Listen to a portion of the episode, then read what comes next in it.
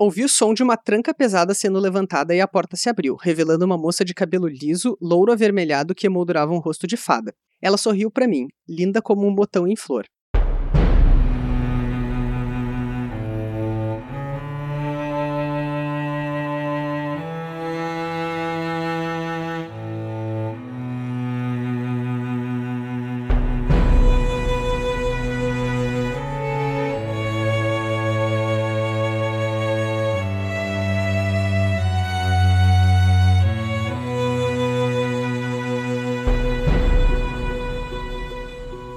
Oi, pessoal, vocês estão ouvindo o 18º episódio dos Quatro Cantos, o podcast de releitura da Crônica do Matador do Rei do Patrick Rothfuss. No episódio de hoje, que se chama Dave Demônio, a gente vai comentar os capítulos 47, 48, 49 e 50 do Nome do Vento. Eu sou o Arthur Maia e estão aqui comigo o Bruno Amorim, Bom dia, boa tarde, boa noite, senhoras e senhores. a Rayane Molinário Boa noite, gente. Quer dizer, gente, eu tô falando isso direto, né? Mas é bom dia, boa tarde, boa noite. Eu não sei a hora que vocês vão ouvir. De preferência à noite, porque eu já fico acostumada. Então, tudo bem com vocês? Isso aí, escutem de noite.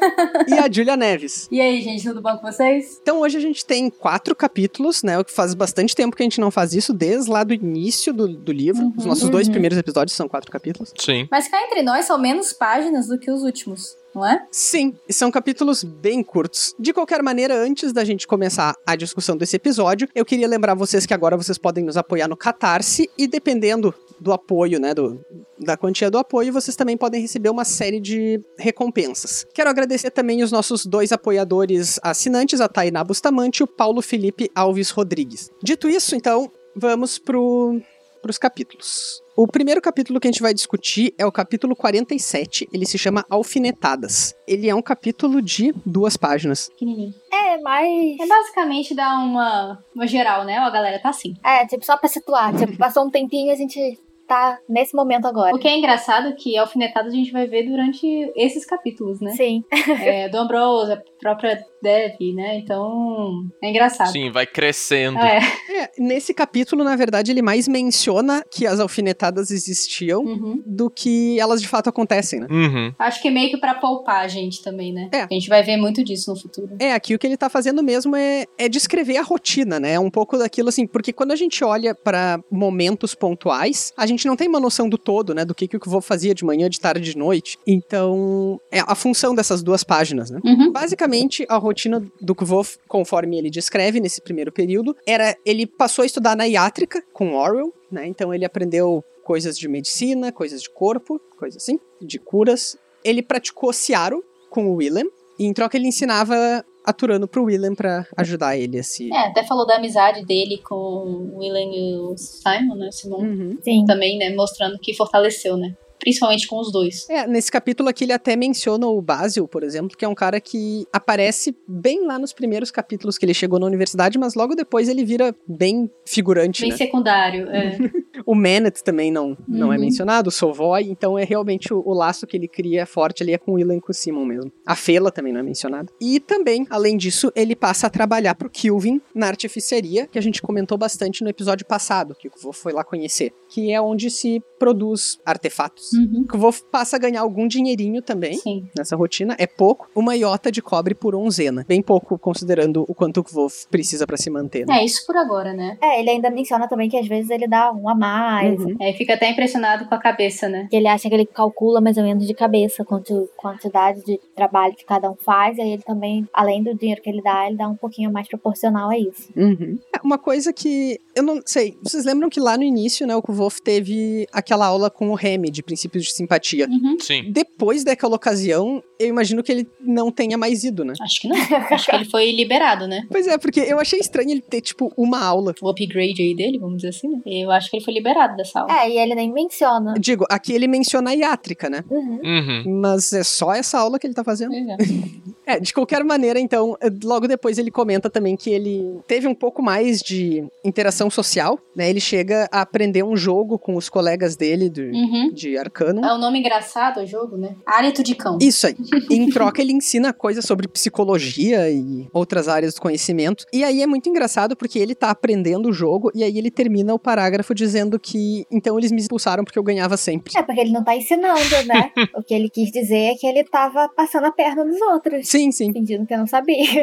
E ele também fala sobre como ele vai ganhando fama, né, durante esse período, porque ele. Os boatos sobre ele começam a correr, ele incentiva os boatos, ele e o Basil, né? Uhum. E além disso tudo, ele ainda inventa novos boatos. Então, Sim. E esses boatos vão perseguir ele durante muitos e muitos anos, né? sim. Aí começou a fomentar todos os boatos de quem é ele. Então, é importante essa parte, mesmo que seja pequenininha, curtinha, ó. Os boatos começaram a surgir daí e as pessoas foram incrementando até chegar ao que é hoje, né? Sim. É, e até dificulta a gente mesmo, quanto leitor, saber exatamente o que a gente já sabe faz parte ou o que foi boato que foi inventado. Sim. É, eu gosto muito dessas. Eu tinha sangue de demônio, conseguia enxergar no escuro, só dormia uma hora por noite na lua cheia, falava durante o sono numa língua estranha que ninguém conseguia entender. Sim.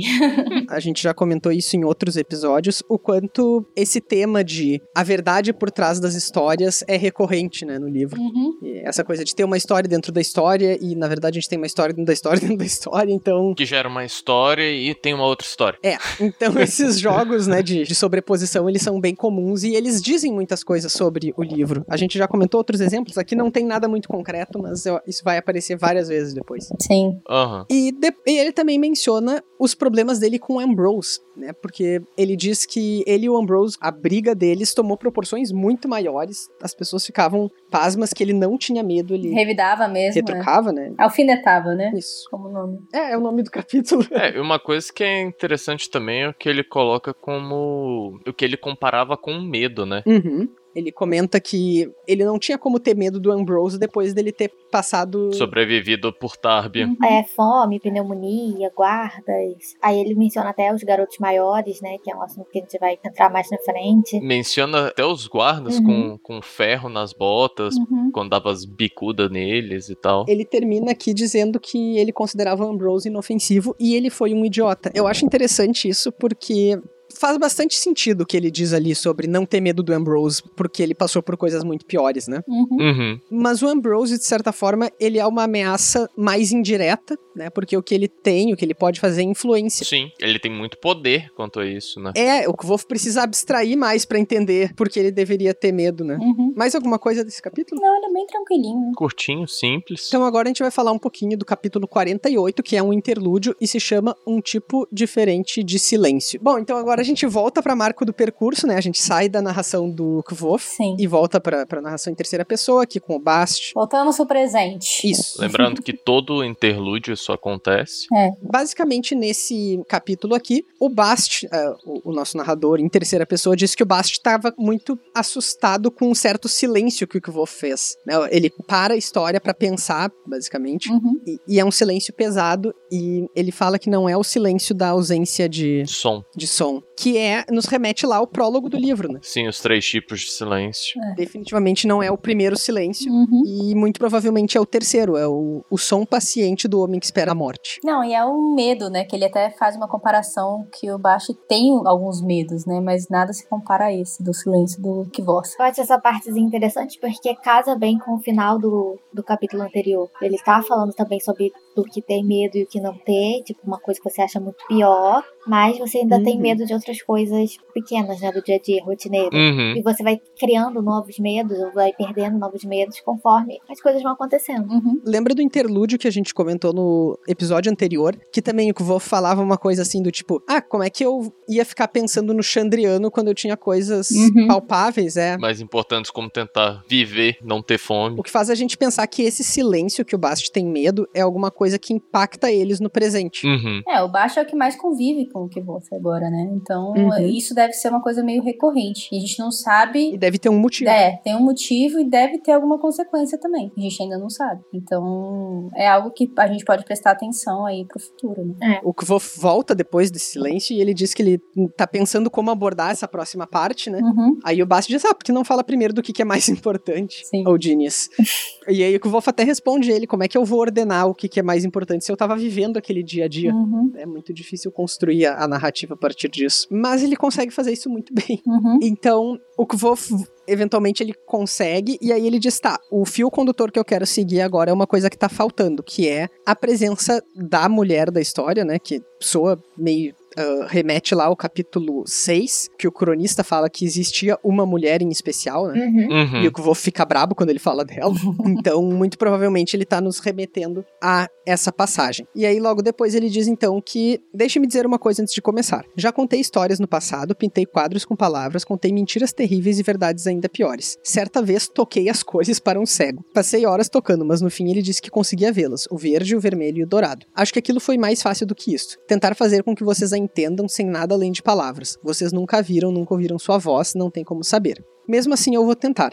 Agora ela está nos bastidores, esperando sua deixa. Preparemos o palco para sua chegada. E assim a gente passa pro capítulo 49. Vocês têm mais alguma coisa do 48? Eu só ia falar que eu acho legalzinho nessa parte que, que ele pergunta, né, o que tá faltando. E aí o Best fala logo mulheres. Uhum. Aí ele corrige, que tipo, não é mulheres, é uma só em especial. Que aí sim remete bem mais a, ao que aconteceu no capítulo 6, né? Isso. no capítulo 6, que tem essa enfatização de que não é, ah, tipo, uma mulher aleatória, é importante. Uhum. Bom, a gente sabe que o Bast é uma pessoa nada celibatária, né? Mas soa meio estranho ele, do tipo, ah, o que que falta? Mulheres, sabe? E realmente falta no sentido de que as que tem, que apareceram até agora, exceto a Dena lá nos capítulos 30 e pouquinhos, foi a Fela, que teve muitíssimo pouca função, né? Uhum. E a Mola, que teve menos ainda. Então realmente falta, mas não no sentido que o Bast tá sugerindo. Achei safadinho. Ah, é? ele é, com certeza. Ah, e e isso a gente vê desde o começo, né? Quando ele tá tendo lá que ler o livro e, e ele fala que não consegue porque tava olhando pra saia das meninas. Então agora a gente vai para o capítulo 49, que se chama A Natureza das Coisas Selvagens. Ele também é um capítulo curtíssimo, ele tem três páginas, e ele basicamente é o que Wolf explicando como é que funcionam os exames de admissão, né? Como é que funciona a rotina para que vocês possam passar para os próximos períodos. Uhum. Ele explica que acontece durante uma, se- eu ia dizer uma semana, mas é uma onzena, né? Que os horários são sorteados, então isso acaba criando uma espécie de comércio de horários, né? Sim. E a partir disso, o Kvof poderia vender o horário dele, mas ele não faz isso, porque ele pegou um horário bom, mas ele não faz isso, porque pra ele mais importante do que conseguir algum dinheiro ali é garantir que ele tenha mais tempo pra estudar pra não pegar uma taxa muito alta. E isso a gente vai ver durante os livros, né? Sim. Essa troca de, ah, me dá seu dia que eu te dou um dinheiro. Isso a gente vê. É algo comum na universidade. Uhum. É, e ele menciona que qualquer errinho, qualquer qualquer falha que você tiver pode dobrar, né, o valor. Sim. Então, pra ele, isso é muito. Esse é um medo real dele, assim, naquele momento, né? Uhum. Sim. Um tipo de problema que ele encara, assim, como mais urgente. Até porque, além da universidade, ele não tem pra onde ir, né? Então aquilo ali é tudo que ele tem se ele não conseguir. É tudo. Então, no exame de admissão, ele menciona que o Remy e o Brandur fizeram perguntas bem difíceis. Uhum. E claramente com má intenção, né? Pra ferrar ele, claro. É. Por que será, né? Porque... e o Lauren pareceu descontente com as respostas dele, né? Uhum. A gente também entende, né? Sim. Ele ainda tá magoado.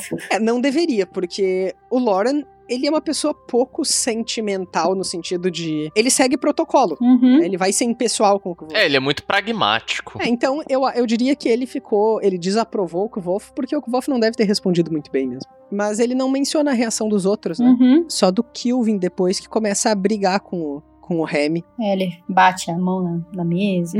130 quilos, né? Que ele descreve. Que eu vim amorzinho. É um ursão, gente. É.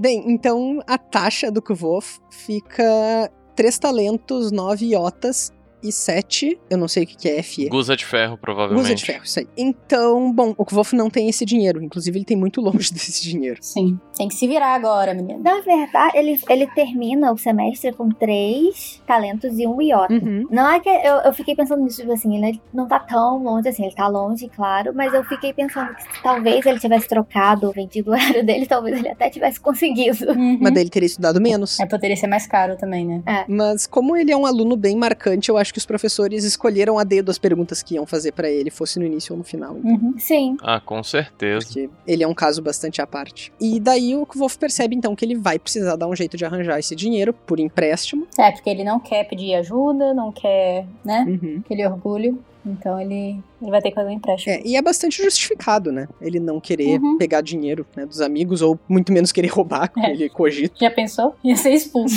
possivelmente preso, então. uhum. Se fosse pego. Se fosse pego. É. mas também aí ele faz umas coisas no futuro que você fica assim. Eu não sei se essa onomatopeia foi exatamente a minha reação. É porque eu quis ser mais delicado. vamos dizer assim. Na verdade, é, eu tô esganando o que você pensa assim, sabe? Tipo, Aham. foi isso que quis dizer, meu. Tá, não, eu, eu acho que passou o sentimento. Tá bom. É, é um bom sentimento, é um bom sentimento. Compreensível. Ele faz algumas perguntas pra procurar onde ele deveria conseguir Uhum. algum agiota que topasse emprestar pra ele. Sim. E aí, eventualmente, ele descobre e ele teria que ir em Imri, que é a cidadezinha que tem do outro lado do rio Omef, né? Sim. Mais alguma coisa sobre esse capítulo? Não, acho que não. Esses, esses são tão pequenininhos que. é. É, o, o capítulo que a gente vai ter mais coisa pra falar é agora, né? Uhum. Sim. Então tá, vamos pro capítulo 50. Ele se chama Negociações. E ele começa primeiro com o Wolf dando uma descrição da cidade de Imri. Ele fala que a cidade é um refúgio para as artes, né? Ou seja, tem muitos artistas lá. Uhum. Em contraposição à universidade, que é o lugar da ciência. E que esses dois ambientes, eles têm uma certa rivalidade, mas se toleram, né? Uhum. Porque eles precisam um do outro. Sim, aquele assim, não mexe comigo, não mexe contigo, a gente se tolera. É, né? se tolera, porém falando mal um do outro diariamente. Uhum. É, tanto que ele fala que ambos os lados são hipócritas, né? Porque eles precisam É. um do outro, mas é, diminuem a todo momento o outro. Uhum. E ele, enquanto tem essa ligação com música e com artes no geral, e essa mesma ligação com esse mundo da ciência e tudo, ele fica nesse meio, né? Uhum. É, o Kvolf talvez seja um dos poucos personagens que tem uma ligação tão forte com as duas coisas, né? Sim. Claro, o Ambrose também é artista, mas ele parece fazer isso muito mais pelo status. né? Uhum. É porque é parte de corte, do- nobreza, essas coisas assim, então faz parte, né? Faz porque é bonito de fazer. É. Uhum. É, Vintas, isso não é um spoiler, tá? É uma coisa que a gente descobre mais pra frente, mas que não é relevante. Mas Vintas, que é de onde o Ambrose vem, é um lugar mais tradicional, assim, é um lugar mais aristocrático, né? Do que a, a República. Uhum. Então existem mais essas distinções de classe e coisas do tipo, e o Ambrose é justamente o nobre que mostra que é melhor que todo mundo. Uhum. Claro que a- na República isso também existe, mas é bem atenuado, justamente por ser uma república e por ter uma universidade. É, não, e eu acho que faz sentido, gente. Realmente tem lugares que são mais conservadores, tradicionalistas, tem lugares que são mais abertos a, a mudanças, a novidades, né? Uhum. Enfim. Uhum. Bem, e daí o que o Wolf menciona também que, muito embora ele goste muito de música, ele tem essa relação fortíssima com a música, ele não ia a Henry com frequência, porque a vez que ele foi, ele ouviu um cara tocando alaúde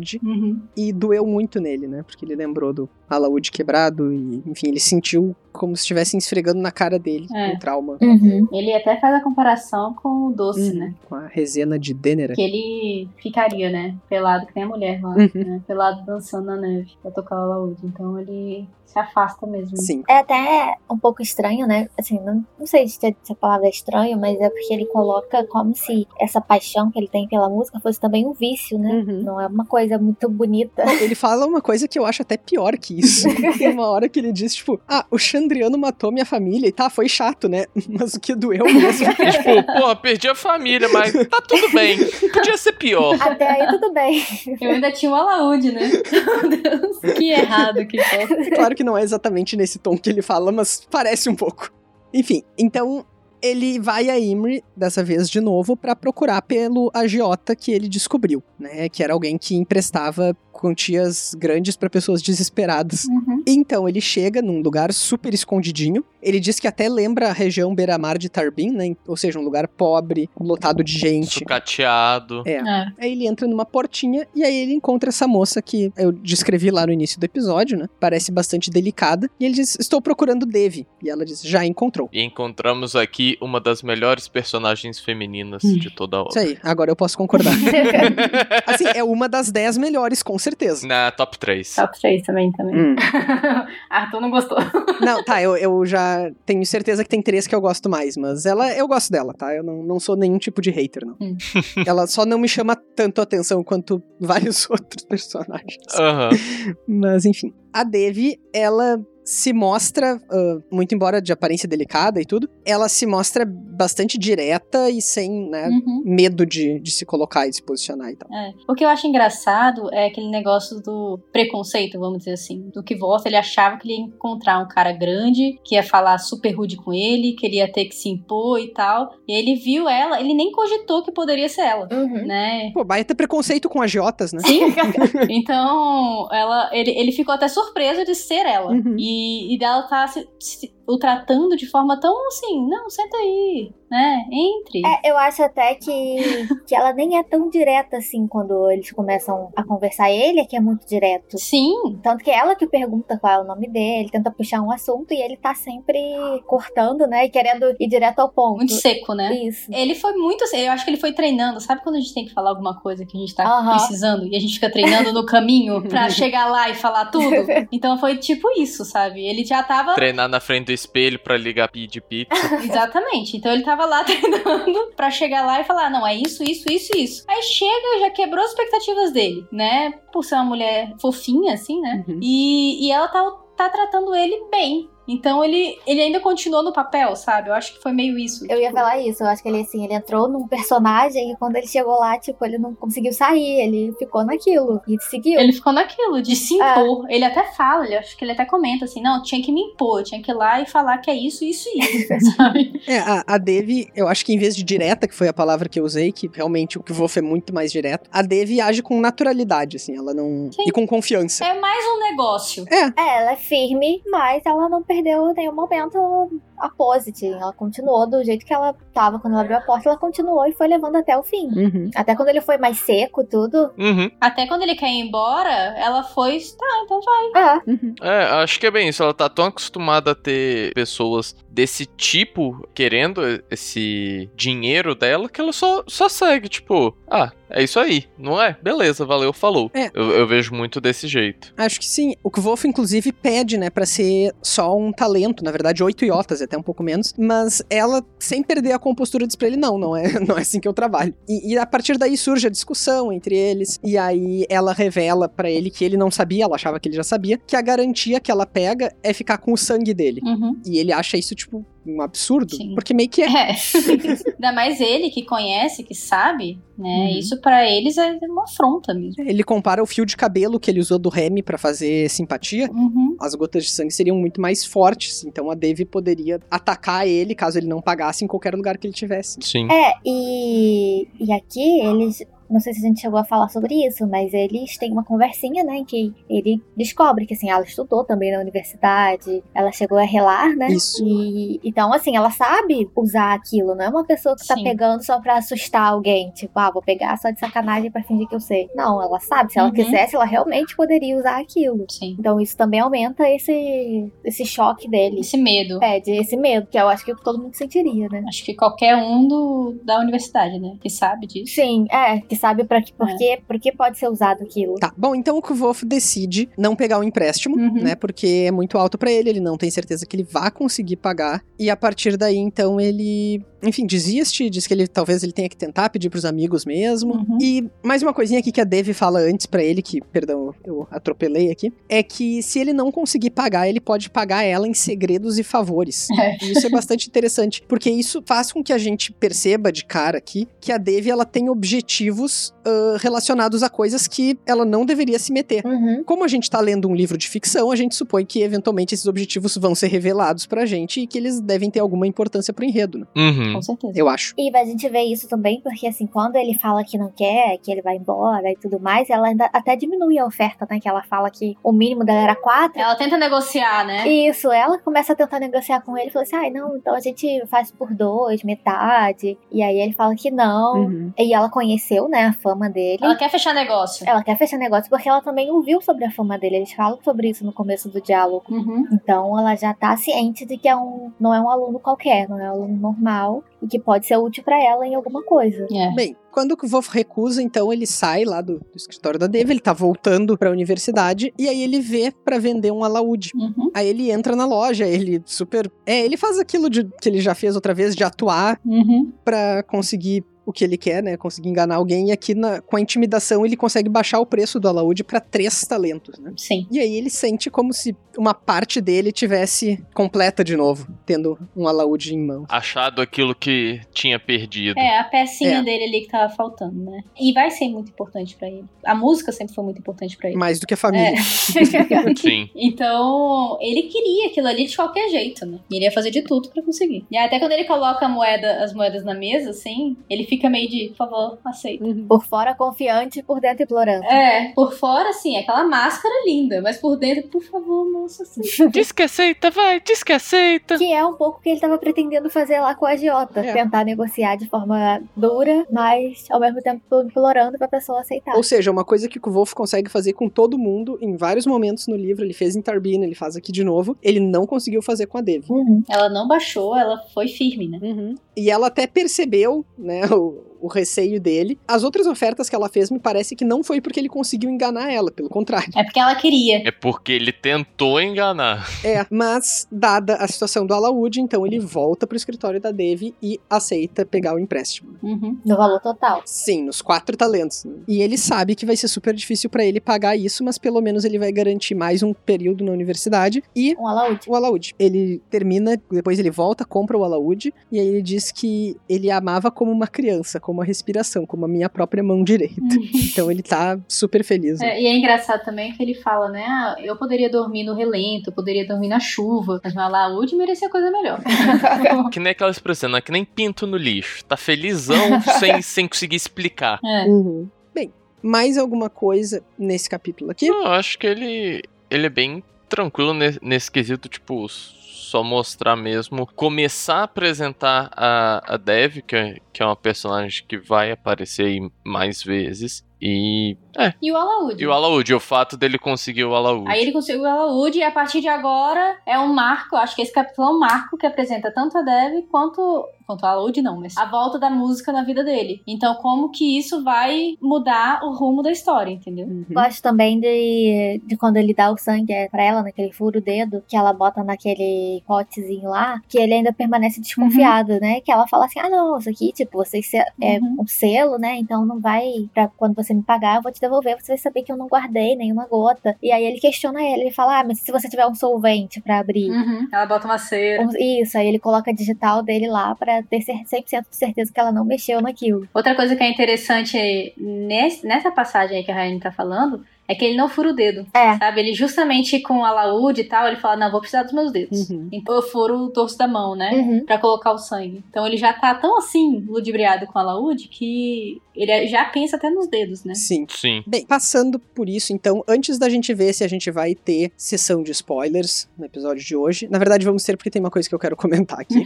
Já que a Devi acabou de aparecer e ela é uma personagem bastante marcante, vamos fazer uma rodada de impressões da Devi. O quanto vocês gostam, não gostam, acham ótima, acham não tão ótima, Uhum. o quanto a Devi é uma personagem interessante pra vocês.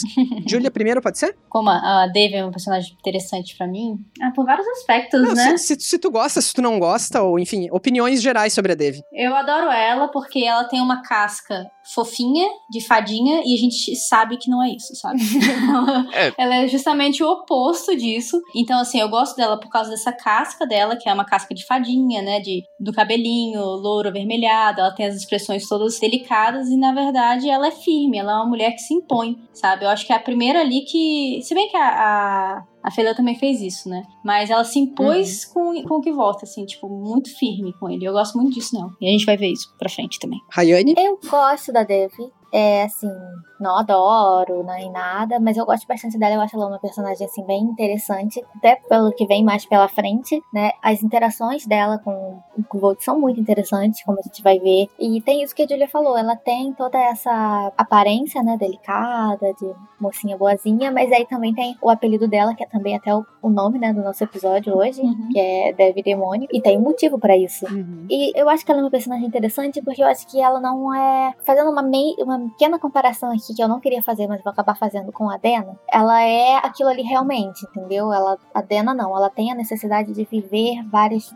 de ser várias pessoas ao mesmo tempo, porque ela precisa sobreviver. É a mesma coisa do Kovold. A Devi não. Uhum. Ela é desse jeito, porque assim, ela é ao mesmo tempo que ela é assim, delicada, simpática, agradável, ela também é dura, firme, porque ela pode ser, entendeu? Ela tem um, uma bagagem. Ela pode ser, assim. Isso. Uhum. Então é. Eu acho isso interessante. Eu gosto da personagem. Não é minha favorita, mas eu gosto bastante. Bruno? Como eu falei mais cedo, ela pra mim é meu top 3 melhores personagens uh, femininas. Uh, eu acho que junto com ela estaria aí a, a Feula. Mas enfim, então eu só digo que ela é minha, uma das minhas três é, personagens femininas favoritas. Eu acho que ela tem um caráter muito legal, uma uma construção, apesar de daquilo que a gente comentou mais cedo, você achar que ela é um personagem, digamos assim, facilmente é, recriada. Eu acho que ela, ela entra muito bem, como o personagem entra muito bem. E ao longo que a gente vai conhecendo, ao longo dos livros, ela é um personagem que aos poucos foi, foi me conquistando mais. Uh, mas aí eu deixo pra, pra sessão de spoiler o porquê. É, eu, eu gosto da Devi, como eu já disse antes também, mas eu acho que o que faz ela ser boa é aquela grande qualidade do Patrick de escrever diálogos. Uhum. A interação dela com o que volta é maravilhosa. Uhum. Pra mim tem uma outra coisa também, que é um diálogo entre os dois que acontece no segundo livro. Que aquilo para mim foi o que me fez a, ela me conquistar, digamos assim. Uhum. Sim. Acho que todo mundo sabe qual é esse diálogo. Acho que sim. Com certeza. É porque acaba que também, assim, das personagens femininas do livro, ela eu, eu diria que é a segunda que realmente tem mais interação. Tem um papel maior, digamos assim. Uhum. Então, assim, dá pra gente contar nos dedos de uma mão Sim. a quantidade de personagens femininas que tem, assim, um certo destaque na obra. É. Então, assim, Sim. não tem como fugir muito disso. Não, não, não tem como desgostar, eu diria até. Entendeu? Se ela fosse ruim, teria. É. Tá, não sei. Tem gente que gosta de um bom vilão. Não, mas eu, eu te entendi, eu concordo contigo. No segundo livro, no segundo livro, a gente até tem outras personagens femininas mais assim, né? Mas no primeiro, são poucas as personagens femininas. São pouquíssimas. Então, a gente- assim, você conta, realmente, você conta em dedos, sabe? Quantas são legais aí da história. Aqui, ó, nenhuma importante vai aparecer mais. Talvez uma, dependendo do que. Não, tem mais uma, né? Nesse livro? Nesse livro. É só uma. Ah, ah, ah, sim, sim, perdão, meu Deus. Tem essa que é bem importante, aliás. Não, é- era óbvio, tava esfregado na minha cara. Que É aquele um que a gente já tá tão acostumado com esse um que esquece. É, bom, de qualquer maneira, eu gosto bastante dela. E como eu tinha dito pra vocês, eu acho que o que torna ela boa é que os diálogos com ela são muito bons. Sim. Eu compararia ela um pouco com o que eu falei do Eloding, dois episódios atrás, eu acho. Que assim, ela não é uma personagem complexa. Ela é uma coisa clichêsíssima, assim, do femme fatal, coisa assim. Assim como o Eloding é o professor doido clichê. Uhum. Mas é super legal, eles funcionam. O Patrick é muito bom pra escrever essas coisas e não tem problema nenhum ela não ter muitas camadas. Uhum. É, é aquilo que eu falei, funciona com a personagem dela. É- é- essa característica dela Uhum. funciona totalmente e faz sentido, porque realmente depois ela, do, do pouco que a gente tem, né, e que ainda é mais comparado com outras personagens, Com certeza. a gente tem um histórico, né, diria assim, da personagem, um mini histórico, então assim, faz todo sentido ela ser como ela é. Até a forma de se portar, o jeito de falar, Uhum. a confiança, tudo isso. Com certeza. Tem um porquê, né? É, então assim, faz sentido ela, ela ser essa personagem que, que o Arthur falou, que é um, um clichê, mas que funciona, não fica aquela coisa forçada ou chata É, mesmo. eu não quero que pareça que eu tô falando mal, mas a maioria dos coadjuvantes é isso. Uhum. E tá tudo bem. Então tá, agora então, spoilers? Spoilers. Vamos. Spoilers. Então, se vocês ainda estão lendo O Nome do Vento junto com a gente, não querem spoilers desse livro, do Temor do Sábio, do Conto do Bast da novela da Auri, ou do de How Old Holy Came to Be, ou eventuais falas do Patrick também com spoilers, etc., vocês parem por aqui e leiam tudo e voltem depois, né? Pra ouvir. É, eu queria puxar essa dis- uma discussão importante aqui, que eu acho que ela é facilmente decifrável, e até a gente já falou um pouco disso, mas faz muitos episódios, Hum. sobre no interlúdio tem toda essa coisa de agora vamos falar da mulher, né? Uhum. Sim. E aí o que vou fala, tipo, ah, eu tô preparando o palco pra que a gente finalmente fale dela. E aí quem é a próxima mulher que aparece? A Devi. Uhum. Mas eu tenho absoluta certeza que isso é pista falsa. É, mas também você não acha que a Dena seria muito na cara? O livro todo é meio na cara. É, mas sei lá. Eu acho que, que faz sentido ser a Dena, porque assim, não só ele falou isso de preparar o palco, que tem uma alusão óbvia do Uhum. que vai acontecer mais pra frente, Sim. mas também Em todo esse capítulo gerou muito em torno de. Tipo, ele só voltou na, de na Dev porque ele comprou o Alaúde. E é o Alaúde que vai levar até Uhum. aonde ele vai. Tá vendo? Vai levá-lo de volta a ela, entendeu? Uhum. Então, assim, preparar o palco, preparar o caminho, pra mim é isso. Quando eu li, eu nunca tive dúvida. Eu também acho que é a Dena, mas eu pensei assim, e se não for? E se todo mundo tá achando que é a Dena, tá bem claro que é, mas e se for, sei lá, a Auri, sabe? Porque o Alaúde também chamou a Auri, né? Eu não sei, assim, eu acho que pode ser, Uhum. não sei. Eu acho que é a Dena, mas, mas poderia não ser, sabe? Eu tenho dois motivos aqui. O primeiro deles é, é bem mais sutil, é bem mais no nível de subtexto aqui, mas vocês lembram lá quando o Divan fala da mulher e o Kvof fica brabo? Uhum. E aí ele f- usa simpatia, né? Uhum. Ele estoura uma garrafa de vinho de morango, Ah, é, você comentou, tá certo. Eu lembro disso. que é frequentemente associado a Dena. Uhum. Sim. E o meu outro motivo, eu tô tentando procurar no texto aqui, mas eu acho. Eu nem sabia que, que assim, as pessoas meio que tentavam achar outra mulher pra encaixar nessa, Uhum. nessa coisa. Não, não, eu já li bastante sobre a possibilidade de ser a Dev. É, de- eu descobri isso depois. Não, porque a Dev seria o mais óbvio, Porque né? pra mim, quando eu terminei de ler o livro, re- realmente, nesse cap... quando você termina esse capítulo, nessa parte, tipo, você parou de ler aí, você realmente vai achar que é a Dev. Até porque a Dev não voltou ainda pra história. Você associa. Então você não tem como saber. Uhum. Mas assim, quando terminei o livro em si, o livro todo, esse livro todo, não tinha nenhuma dúvida na minha cabeça. Depois que eu descobri que as pessoas, tipo, ficavam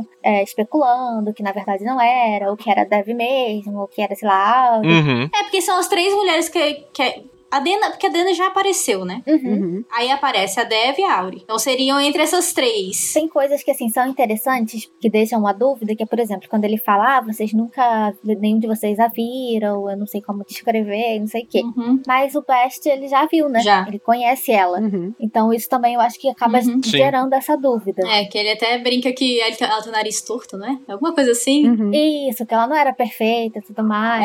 É. É isso aí, é uma inconsistência interessante, Rayane. É, então assim, isso realmente eu acho que poderia, que realmente gera essa dúvida. Mas fora isso, assim, dentro do contexto do, do que acontece, da questão da música, que a música é basicamente uma coisa que liga muito os dois, né? Os dois, sim. Vai ser até o fim, até onde a gente já leu. Então, eu acho que faz todo sentido ser ela. Mas essa parte de quando ele fala isso, de que, tipo, eles não viram, sendo que o Best já viu a Dena, então é um pouquinho mais difícil da gente saber realmente. Gera realmente a dúvida. Mas eu ainda acho que é a Dena. Uhum. Mas lembram que quando o Bast diz que ele viu a Dena, o Kvof tinha esquecido, né? Ah, é verdade. O Kvof diz, tipo, ah, é verdade, eu não lembrava, vocês se viram mesmo. Então ele tranquilamente pode ter esquecido. É, mas eles estão. Se você pensar assim, essa conversa dele com o Baixo não demorou muito tempo também, né? Sim, mas ele contou 300 páginas de história. É, mas. Tipo, foi no mesmo dia. Sim, sim. Não, eu, eu entendo, mas. Aham. Enfim, como ele tava no embalo de falar coisa errada, ele pode ter falado coisa errada de novo. Uhum. Agora, mas eu achei aqui o argumento que pra mim é o que mata. Capítulo 53, página 341, Círculos Lentos, começa assim. A Eólica é onde a nossa tão esperada personagem aguarda nos bastidores. Não me esqueci de que é pra ela que estou encaminhando. Então, realmente, Hum, Tá, ok. ok. fechou. É, não, ok. ok. Então, sem discussão, acabou. Então, pessoal, se vocês achavam que era a Áurea ou a Dev, então, quebramos a cara. Errou! Bem, ahn, mais spoilers então sobre outras coisas neste capítulo. Eu acho assim que não adianta a gente falar agora também, porque isso vai ser pro, pro episódio futuro, sabe? Por exemplo, o potinho do sangue do que volta. Ah, sim. Eu acho que não adianta a gente falar agora, pra... porque a gente vai discutir isso também no futuro. Uhum. Mas vai ser uma coisa assim que ele deu o sangue e a gente sabe que vai ter uma consequência disso, entendeu? Uhum. Sim, sim. Queria dizer que eu adoro a alcunha Dev Demônio, porque ela é foda. Spoiler importante. Meu alar é como uma pedra na tempestade. Apenas isso. É, Não, a, a Devi é impressionante mesmo. Ela é. É por isso que ela, pra mim, é uma top 3. Porque é essa, essa expressão sozinha e esse acontecimento é. É foda. Nossa. É, não, é- ela é bastante impressionante de fato. Mais coisas? Nesse capítulo, não. Hum, acredito que não. Nos outros, eu não sei. A única coisa que eu tinha marcado era esse negócio da Dena mesmo. Uhum. Esse, o, o segundo capítulo chama. O segundo capítulo que a gente leu, né, no caso, 49, que chama A Natureza das Coisas Selvagens. Uhum. Mas eu fiquei lendo, tentando encontrar, tipo, uma ligação forte. É no início. É do quê? Ele tá falando da Dena ainda. Ele diz lá: Como acontece com todas as coisas verdadeiramente Ah, selvagens, há que se ter cuidado ao abordá-las. Agir furtivamente é inútil. Os seres impetuosos reconhecem a conduta furtiva pelo que ela é. Uma mentira e uma armadilha. Blá, blá, blá. Aqui ele tá até usando a mesma metáfora que o Deok vai usar depois, né? Eu acho. Ou é ele mesmo que usa. É ele, é ele. O Deok fala outra coisa. Aham. É por isso que eu tô perguntando, porque eu tinha feito essa ligação, mas tipo, não, não é nesse capítulo, então eu fiquei meio perdida, mas eu tinha perdido essa parte aí do começo, realmente. Uhum. Que é quando ele fala que, que o caos que acontece não é porque ela quer, né? É porque faz parte da natureza e tudo mais. Então, então é Isso. isso mesmo. É eu que não tinha prestado atenção no começo. Então a gente vai encerrando por aqui. Se vocês quiserem se comunicar com a gente, como é que eles fazem? Como é que vocês fazem, Rayane? No Facebook, na página Os Quatro Cantos. No Instagram, vocês vão encontrar a gente também. Aí é podcast 4 em numeral e cantos. No Twitter é Os 4 em numeral também e cantos. Então, no Instagram é podcast 4 cantos com numeral e no Twitter é só Os 4 cantos com numeral. No Gmail, que é podcast Os 4 cantos, tudo por extenso, arroba gmail.com. E vocês podem nos ouvir no SoundCloud, no Cashbox, no PocketCast, no Podcast Edit no YouTube, no Spotify, agora no Apple Podcast também. É, vocês podem estar sempre comentando, a gente está sempre respondendo os, os comentários que vocês fazem, solicitando o que seja, ou tirando dúvidas ou mandando dicas. É, a gente teve nessa última semana. Nessas últimas semanas, aliás, um retorno bem legal de vocês na página mesmo, vocês mandando mensagem e até incentivando a gente, falando a como melhorou e o que a gente ainda pode melhorar. E isso é muito bom, assim, a gente fica muito feliz com esse retorno que vocês dão pra gente. Então, acho que é isso. É só agradecer mesmo de novo que quanto vocês estão ajudando a gente até aqui com o apoio. Agradecer aos nossos apoiadores lá no Catarse. Fazer um convite também a quem puder, quem se interessar e quiser participar também. Até porque estaremos fazendo sorteios. Sim. Eu não sei se quando eles ouvirem esse episódio a gente já não vai ter feito o primeiro sorteio, inclusive. É, mas teremos sorteios acontecendo. Mensais. É, sim, são mensagens. Então, é isso. Eu só queria mesmo agradecer de novo. E vocês podem continuar ouvindo a gente aí por todos esses aplicativos que eu- quem já chegou até aqui com a gente, acompanhou desde o começo, já conhece. E só o Apple, que entrou agora, né? Entrou no episódio passado, que a gente finalmente conseguiu. Mas é isso. Sim. Isso aí, então, muito obrigado, pessoal. A gente volta em breve com o nosso 19 episódio, no qual a gente vai discutir os capítulos 51 e 52. Até mais. Tchau, gente. Até mais. Tchau, tchau! Tchau, gente. Até.